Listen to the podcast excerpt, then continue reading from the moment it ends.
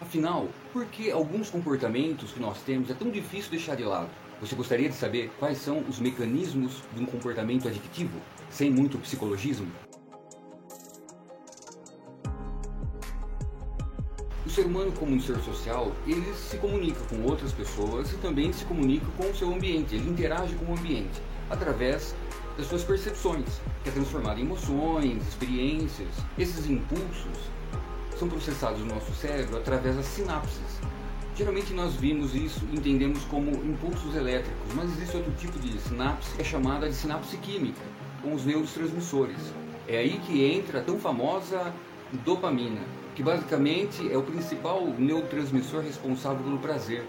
Esse sistema de recompensa funciona da seguinte maneira: a pessoa tem uma experiência que causa prazer, como humor, como esporte, como uma atividade sexual ou algo gostoso que você come, onde o neurônio produz a dopamina, essa dopamina age nessa fenda e posteriormente ela é recolhida. A questão é que essa sensação é tão agradável que nós procuramos situações que causem prazer. No entanto, algumas pessoas acabam repetindo as mesmas sensações e com o tempo, com o excesso da estimulação desses neurotransmissores, a pessoa acaba tendo alguns comportamentos repetitivos.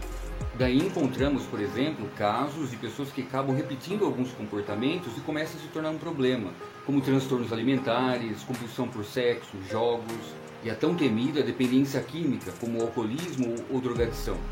A dependência desses neurotransmissores dopamínicos que causam o prazer, acaba acontecendo um desajuste. Eu explico. Algumas substâncias, como alguns ansiolíticos, moderadores de humor e algumas drogas ilícitas, ocorre uma superprodução de dopamina ou então uma retenção, ou seja, o neurônio produz a dopamina, mas há um bloqueio, ele não consegue retrair novamente essa substância, causando um efeito mais intenso ou até mesmo mais prolongado. A adicção, uma vez instalada, o comportamento compulsivo tende a aumentar a frequência de fazer uso daquela ação que gera o prazer. Por isso vemos em alguns casos de compulsão, terapia medicamentosa prescrita por um médico tende a regular esse funcionamento dos neurotransmissores na produção de dopamina do indivíduo. Vamos pegar agora um caso extremo, um caso, por exemplo, de um usuário de drogas, onde os picos de dopamina durante o uso são altíssimos e os efeitos acabam sendo cada vez mais breves devido à tolerância. Aí o quadro clássico da euforia e depressão. A euforia do uso e a depressão e desespero na falta do efeito da substância. Percebemos então que uma situação que gera prazer ela é muito custosa, uma vez que a pessoa descobre inconscientemente um atalho onde ele não precisa fazer nada, é simplesmente usar para ter o efeito. Essa é a maior dificuldade do tratamento de reabilitação de um usuário de drogas, ou seja, de um adicto dependente de algum tipo de substância. Outro ponto também, precisamos compreender que não existe um remédio que cure a dependência química e que o organismo do indivíduo não consegue ler rótulos. Ele quer o efeito, está sempre em busca do prazer, do pico de dopamina quando ele faz o uso de drogas. Ou seja, substituir uma droga por uma medicação que faça o mesmo efeito, seria chover no molhado.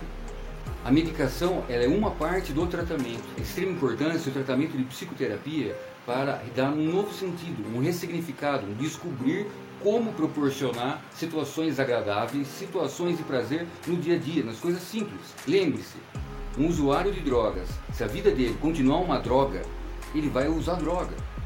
Se você gostou do vídeo, me ajude a reforçar o meu sistema de recompensa, liberando dopamina no meu organismo, dando um joinha e se inscrevendo no canal.